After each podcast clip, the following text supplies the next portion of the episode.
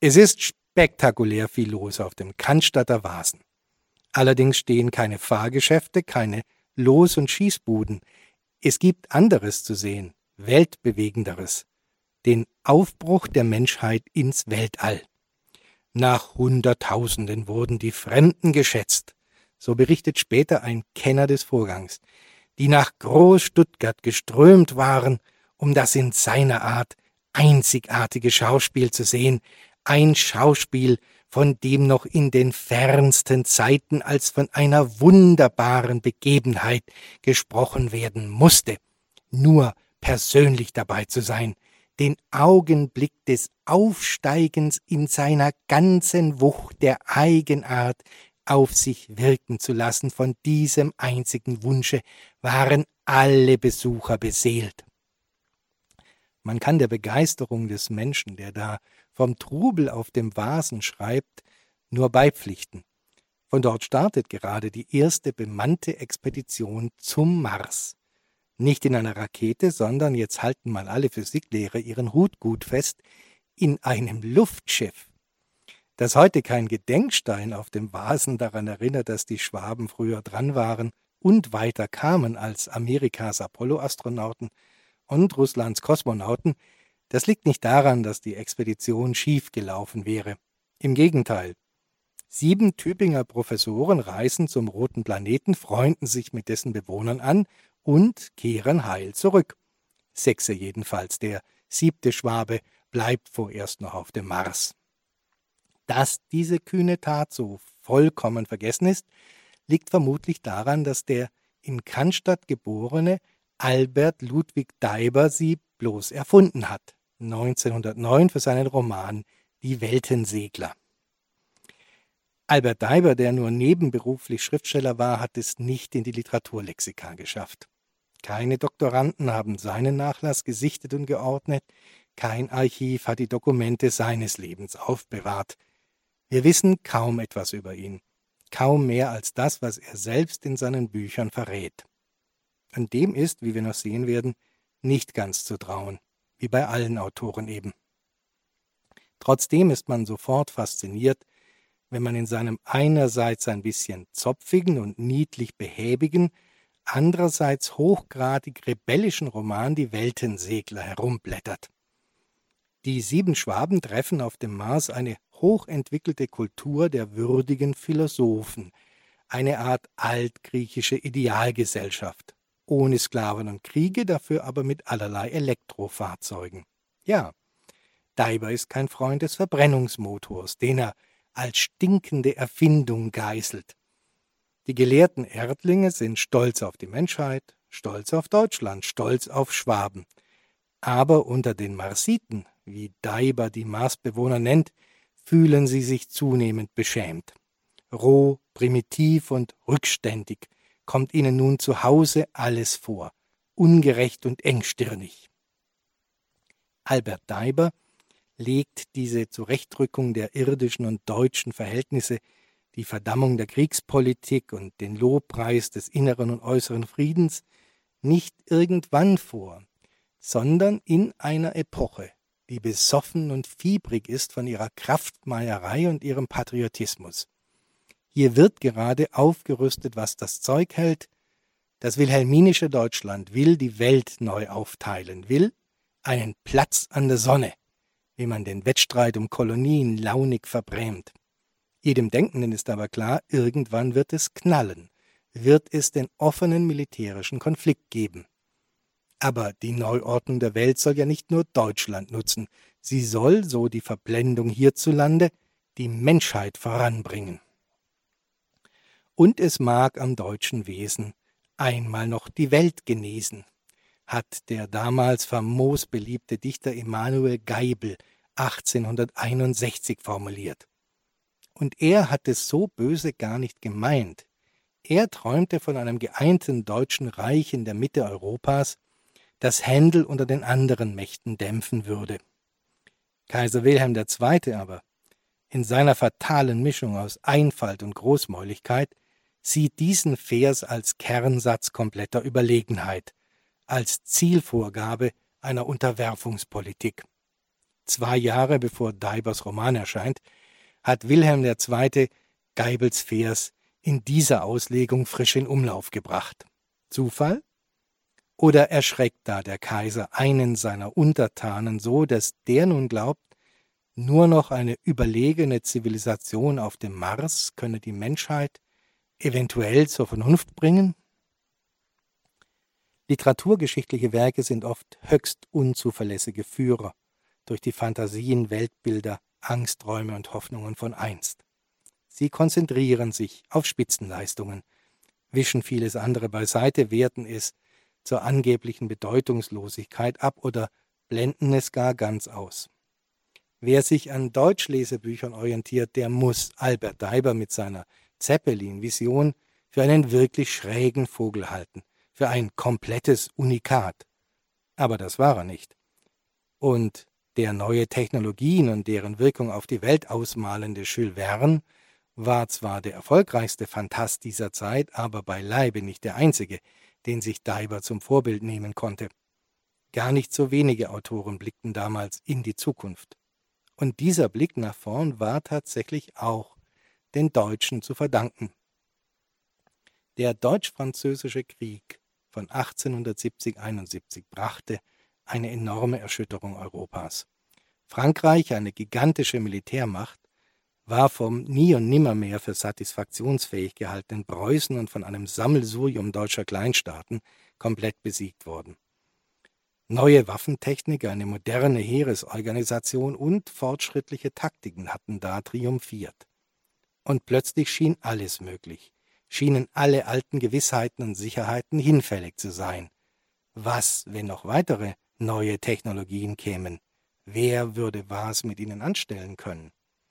Von 1870 bis zum Ausbruch des Ersten Weltkriegs gibt es vor allem in England, in Frankreich und in Deutschland regelmäßig Geschichten, Essays, ja sogar Stummfilme, die nach vorne blicken.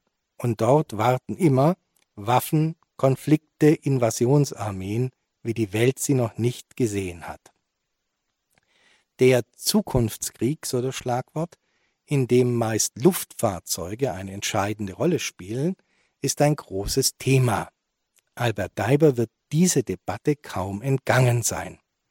Am bekanntesten von all dem ist heute noch H.G. Wells Roman The War of the Worlds, der Krieg der Welten, der zunächst 1897 in Fortsetzungen in einem Magazin erschien.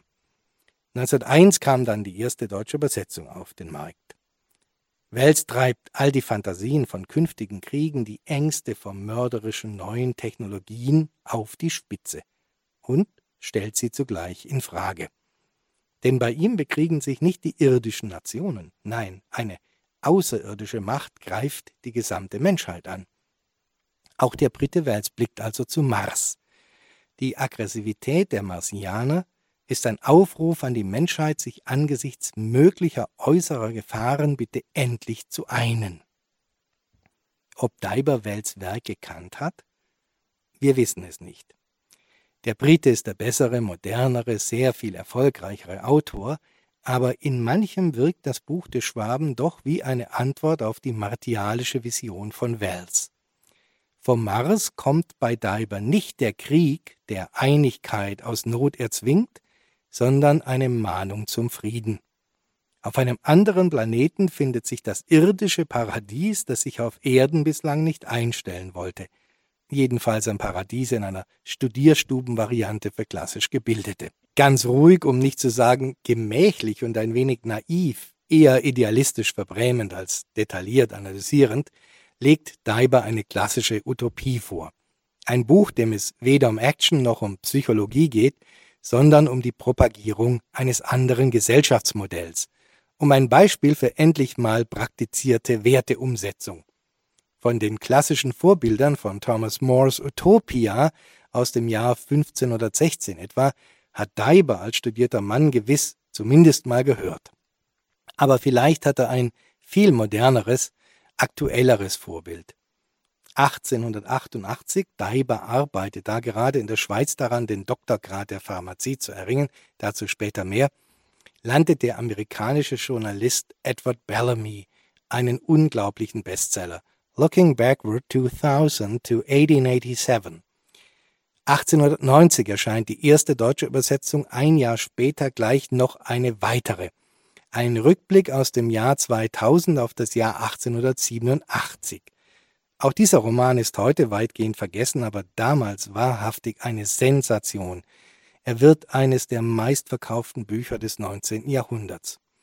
Der Reformsozialist Bellamy schildert darin eine sozial und technologisch hochentwickelte Zukunftsgesellschaft. Wie er sich die Technik im Einzelnen vorstellt, das wirkt hier und da putzig, weil er eben von dem ausgeht, was er kennt. Aber was er an Vernetzung vorausnimmt, verblüfft immer noch in seiner Hellsicht. Das Buch entfaltet eine ungeheure Wirkung weit über die Verlagsbilanzen hinaus.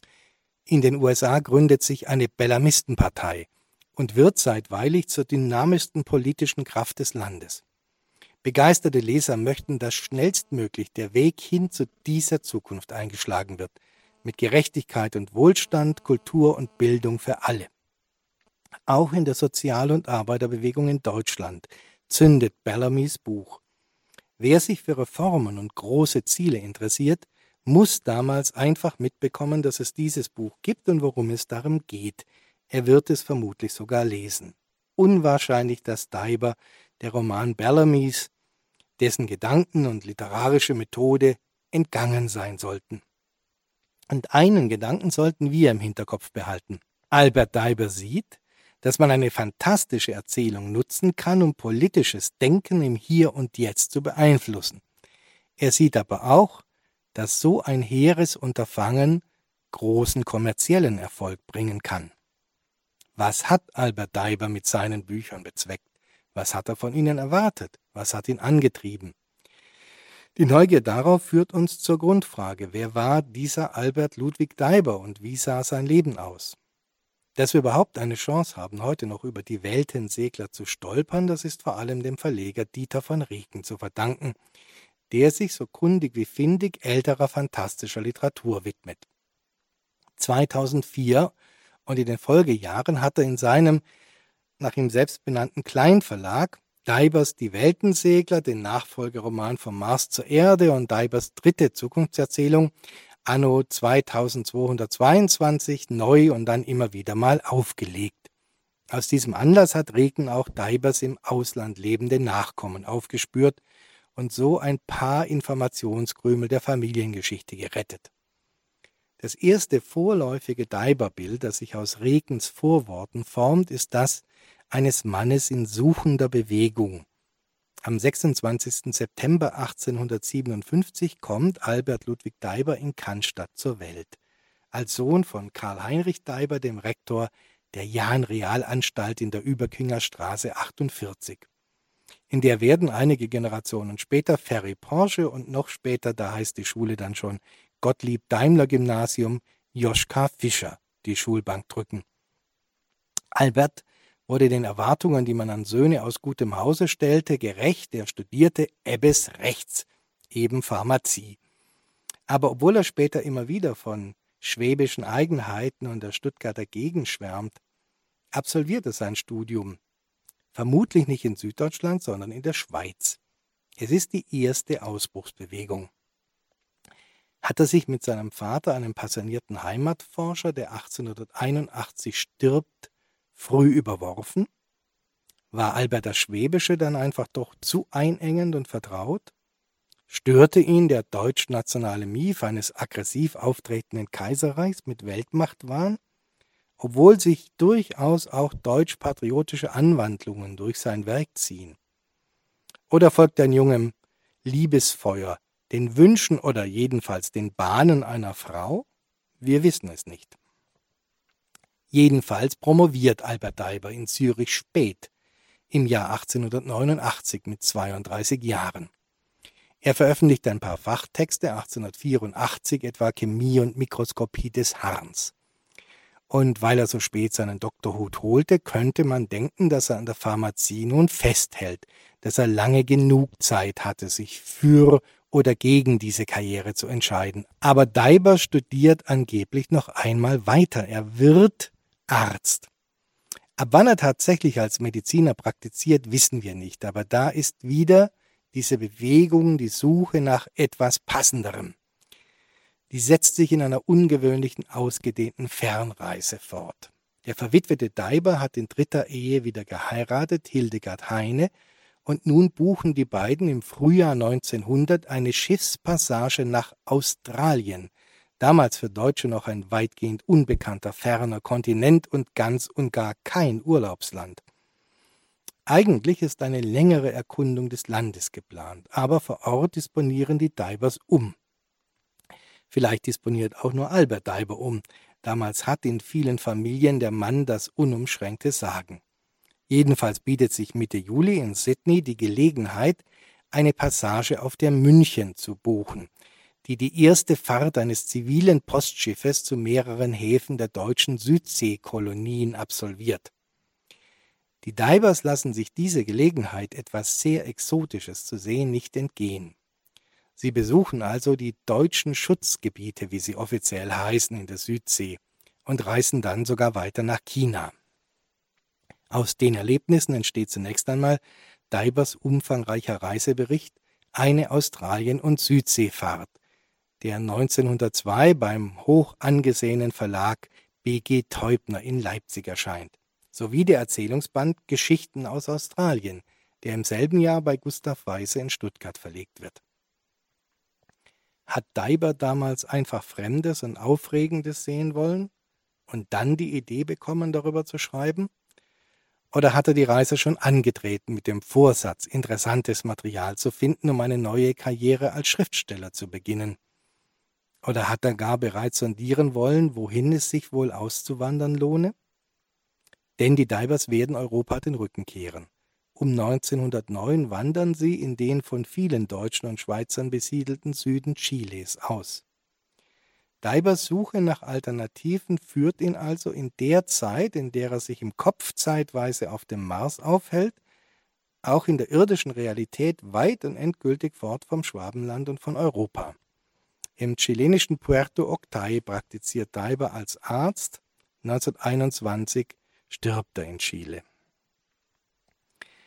Was Dieter von Regen 2004 an Informationen zusammenstellen konnte, das lässt sich leicht als die Erfolgsgeschichte eines praxisbegabten Idealisten lesen. Pharmazeut, Arzt, Fernreisender, Schriftsteller, liberaler Einsprucherheber in einer reaktionären Epoche. Vielleicht war Daiber das ja auch. Aber man kann Anhaltspunkte finden, dass sein Leben gebrochener war. In einigen Schweizer Kantons- und Stadtarchiven finden sich kleine Spuren von Daiber.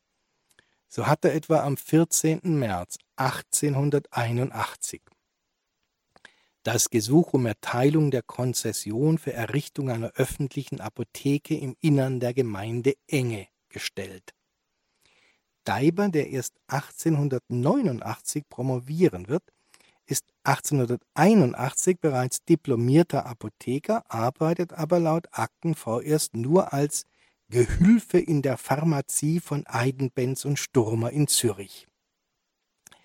Die Selbstständigkeit, die er jetzt anstrebt, ist nicht unproblematisch.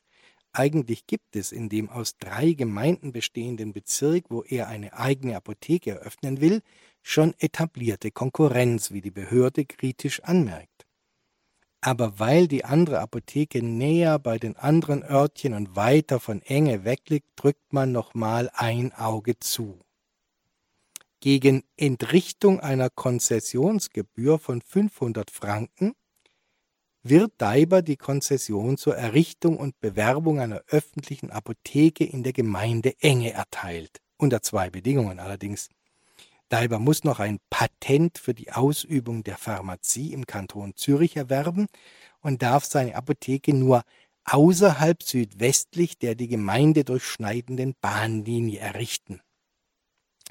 Das klingt alles einerseits forsch, mit noch nicht einmal 24 will der Gehilfe selbstständig werden. Andererseits klingt es auch sehr riskant.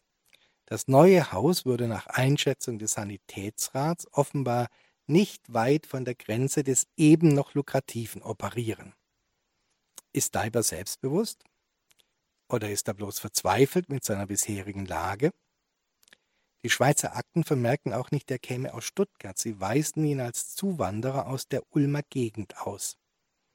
dass der so oft Sehnsucht nach dem Stuttgarter Umfeld bekundende Deiber also schon vor der Übersiedlung in die Schweiz von dort weg ist, könnte viele Gründe haben. Streit mit dem Vater über den einzuschlagenden Lebensweg könnte einer davon sein. Dann stünde der junge Deiber vielleicht unter dem Erfolgsdruck, sich früh zu beweisen. Dass er dann noch etliche Jahre braucht, um neben der Apotheke her seine Promotion voranzutreiben, das könnte ein Hinweis darauf sein, wie viele Mühe diese Apothekerarbeit macht. Gewiss führt Daiber als Apotheker kein entspanntes Jungakademikerleben, im Gegenteil. Es gibt Anzeichen, dass Daiber als Apotheker nicht wirklich erfolgreich wird. Nach ein paar Jahren nämlich gerät er mit den Tierärzten im Bezirk aneinander. Die werfen ihm vor, er greife mit seinen Beratungen von und Medikamentenverkäufen an Nutztierhalter in die verbrieften Exklusivrechte der Ärzte ein. Daiber verteidigt sich. Die Rechte der Ärzte seien auf Kosten der Apotheker so erweitert worden, dass ihm als Apotheker gar nichts anderes übrig bliebe, als Grenzen zu überschreiten, wolle er wirtschaftlich überleben. Das klingt nicht nach einer soliden, sorgenfreien Existenz. Die Behörden entscheiden jedoch gegen Daiber, in dessen Leben sichtlich noch mehr im Argen liegt. Anfang April 1899 flieht, so formulieren es die Akten, Deibers 16-jährige Tochter Luise aus dem Haus. Der Vater lässt sie von der Polizei suchen und zurückbringen. Nun wendet sich die Mutter von Deibers verstorbener Frau, Marie-Louise von Appenzeller, ans Waisenamt und bittet um Beistand. Deibers Tochter sei, klagt sie, wegen Misshandlungen durch den Vater und die Stiefmutter geflohen. Das Waisenamt bestellt die 16-Jährige zu einer Anhörung ein, aber Vater Deiber verbietet Luise, zu dem Termin zu gehen. Zu diesem Zeitpunkt wohnt die Tochter gar nicht bei ihm, er hat sie bei einem Kollegen untergebracht. Will er so die amtliche Wegnahme erschweren?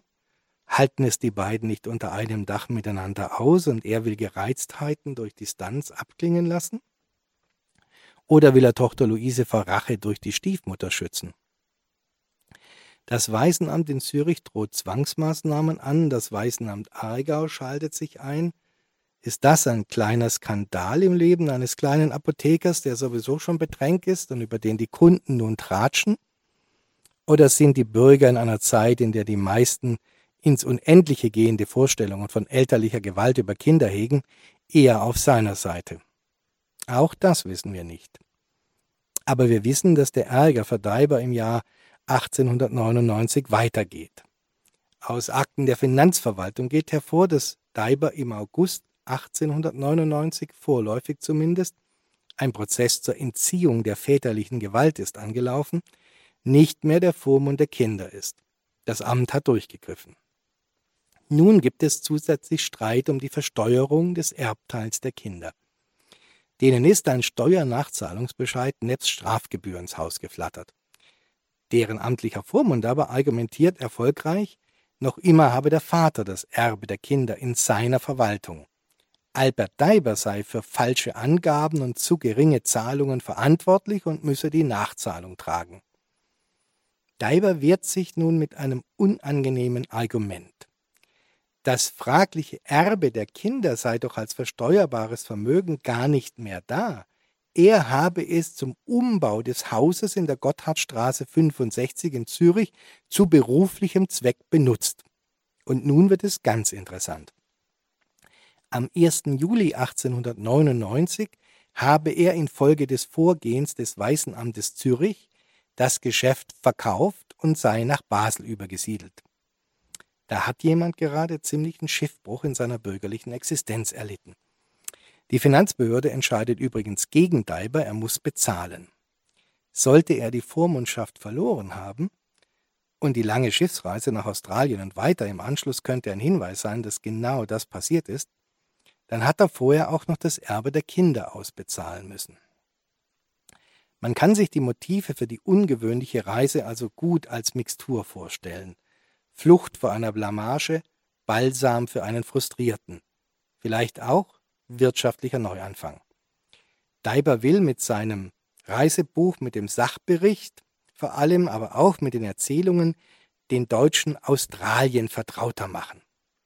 Wie er das tut, mit vielen Fakten zu Wirtschaft, Produktion, Boden und Klima in einzelnen Gebieten, das kann man durchaus auch als Assistenzangebot für Auswanderungsplanungen lesen. Und so schaut er denn auch mit dem Auge von einem auf diese Länder, der einen möglichen Platz für sich selbst sucht. Teils ist das ein nüchtern analytischer Blick, teils ein verklärender. Im Schreiben wird Deibers Zerrissenheit offenbar zwischen Chauvinismus und Weltoffenheit, zwischen Rassismus und Humanismus, zwischen ökonomischem Pragmatismus und Naturschwärmerei. Was Deibers Schizophrenie am heftigsten aufstachelt, ist das Schicksal der Kolonisierten, der unterdrückten Ureinwohner. Gerade in der Südsee betreiben die Deutschen damals eine brutale Politik der massiven Vergeltung für kleinste Regungen des Widerstands. Strafexpedition nennt sich das, wenn die Angehörigen des Südseegeschwaders der deutschen Marine ganze Dörfer auslöschen. Das 1879 in Dienst gestellte Kanonenboot Möwe etwa ist extra für solche Aktionen umgerüstet worden. Seine größeren gegen Schiffsziele und Befestigungen an Land tauglichen Geschütze sind gegen kleinere Revolverkanonen ausgetauscht worden. Die sind gegen Menschen am Strand und gegen schwache Hütten sehr viel effizienter.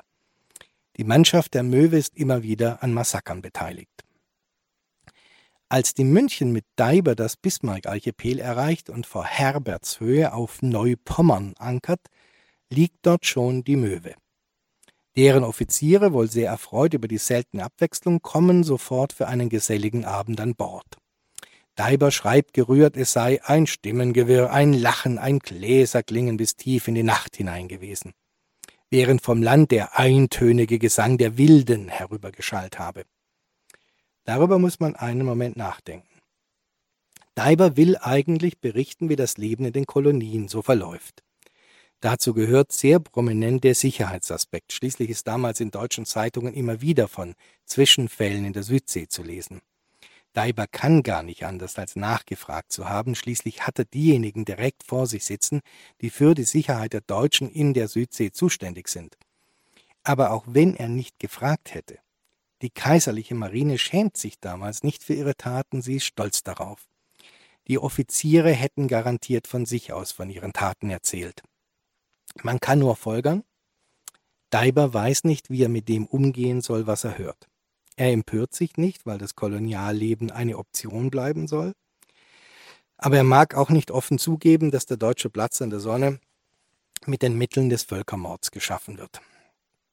Deibers Südseebericht sollte man, was Kolonialalltag, gewaltsame Übergriffe, Kunstraub und ideologische Verbrämungen angeht, noch einmal gründlich auswerten. So erzählt er etwa, als sich die weißen Ansiedler auf Matupi niederließen, da waren ihnen die Wilden so wenig freundlich gesinnt, dass sie jede Nacht bewaffnete Wachen aufstellen mussten. Jetzt aber trägt dort kein Weißer mehr eine Waffe bei sich. Die Eingeborenen sind erzogen worden, wie sich einer der Herren auf Matupi ausdrückte, und anerkennen die Überlegenheit und Herrschaft des weißen Mannes unbedingt. Das ist die zeittypische Sicht auf Landraub durch Europäer.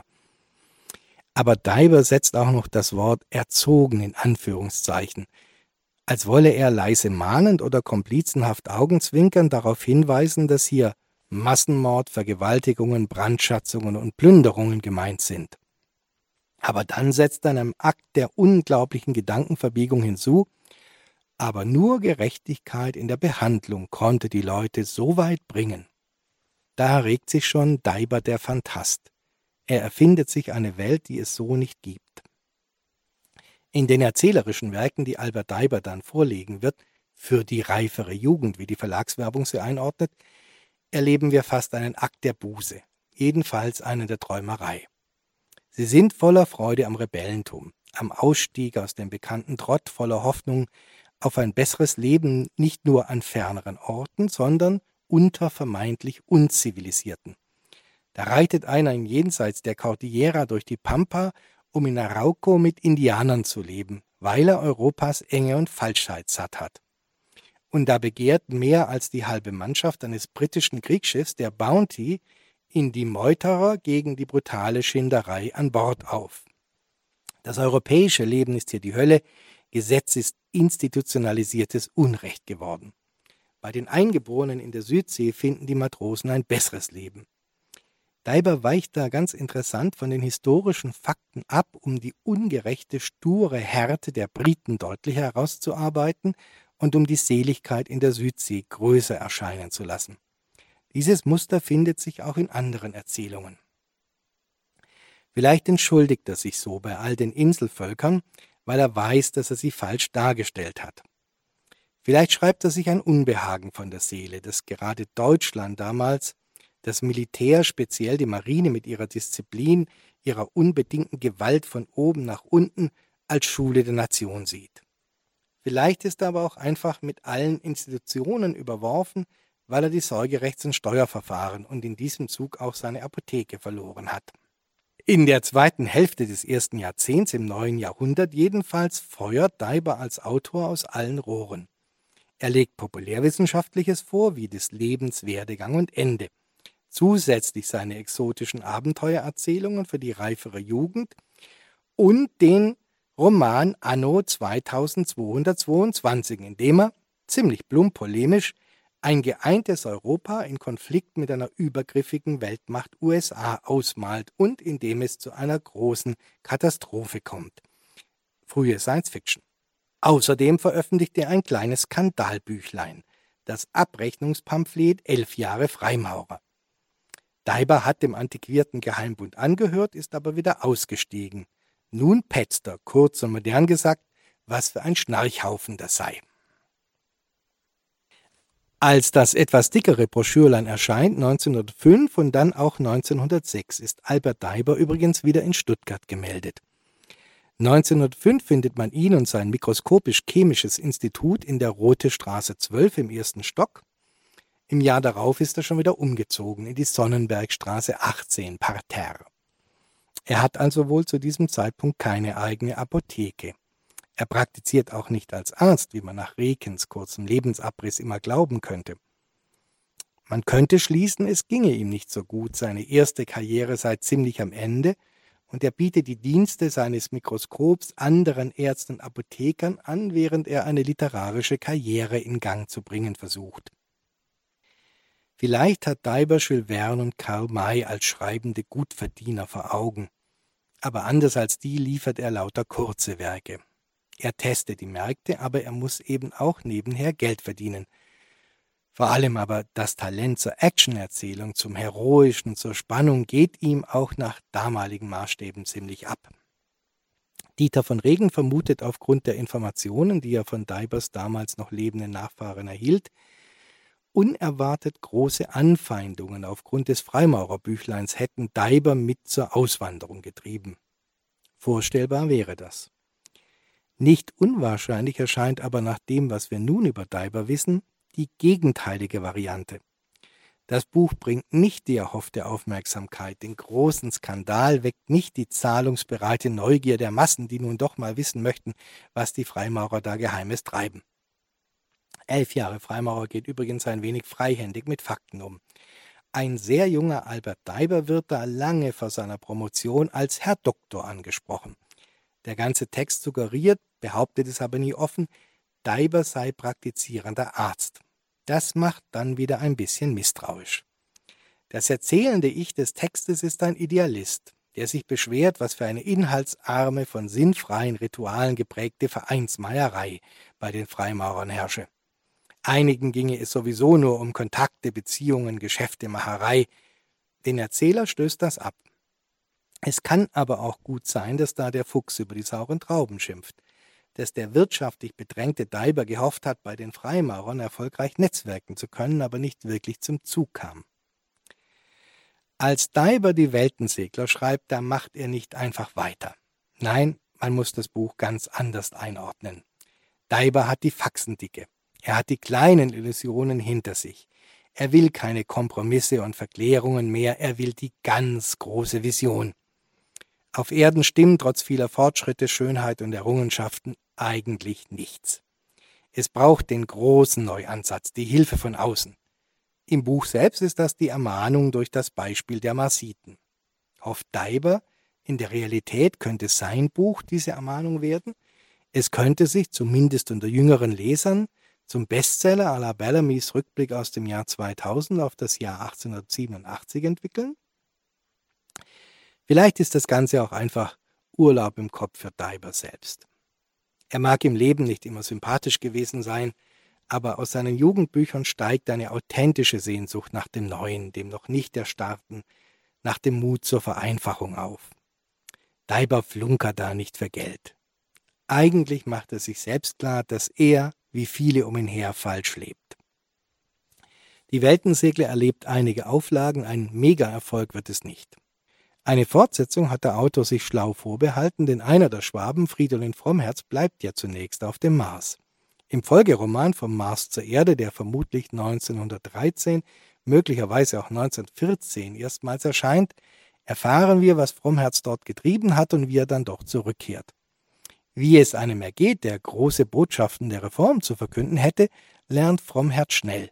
Die Polizei verhaftet ihn als Penner, als Vagabunden im Fastnachtsanzug. Es geht auch in dieser Fortsetzung um Konzepte und um Blickwinkel. Die Technik interessiert Diber nicht wirklich. Er behauptet eben, in die Weltensegler in der nahen Zukunft werde es die ultraleichten und ultrastabilen Metalle, die besonderen Gasgemische, die kompakten Batterien und Elektromotoren und die komprimierbare Atemluft, die eine Luftschiffreise ins Weltall möglich machen, schon irgendwie geben. Am Luftschiff interessiert ihn wohl weniger die Technik als dessen Sozialgeschichte. Der ehemalige Kavallerieoffizier Graf Zeppelin der sich das starre, lenkbare Luftschiff ausdachte, wurde zunächst von den Autoritäten verhöhnt. Er sah das Militär als natürlichen Förderer des Projekts, aber in Berlin hintertrieb man Zeppelins Bemühungen. Der Kampf des Grafen um seine Erfindung wurde ein Kampf der fortschrittswilligen deutschen Bürger gegen eine starre Obrigkeit. Man sammelte Geld für Zeppelin, er ging zunächst trotzdem pleite, aber er setzte sich am Ende triumphal durch. Das Luftschiff war für Daiber wohl weniger ein technischer als in gesellschaftlicher Hinsicht ein Fortschrittssymbol. Aber als Fridolin Frommherz zur Erde zurückkehrt, ist Daiber schon in Chile. Vom Mars zur Erde ist, sollten da nicht Manuskripte in Schubladen gelegen haben und irgendwann weggeworfen worden sein, seine letzte schriftstellerische Anstrengung. Hat ihn sein neues bürgerliches Leben als Arzt so aufgefressen, dass keine Zeit mehr zum Schreiben blieb? War er nun so glücklich und abgesichert, dass er sich die Mühe des Schreibens sparte? Oder war er bloß enttäuscht vom Verdienst? Oder hatte er einfach für sich die ultimative Grenze erreicht? Über den Mars kam er nicht hinaus, hinter den Mars wollte er nicht zurück. Das werden wir nie erfahren. Aber wir können uns einem wunderlichen Schwaben zwischen Fern- und Heimweh, zwischen sehr konservativem und sehr liberalem Denken ein wenig annähern. Wir können in die Weltensegler hineinschauen und uns fragen, was Daiber wohl davon hielte, wie wir heute leben. Immer noch sehr weit entfernt vom Fortschritt der Marsiten.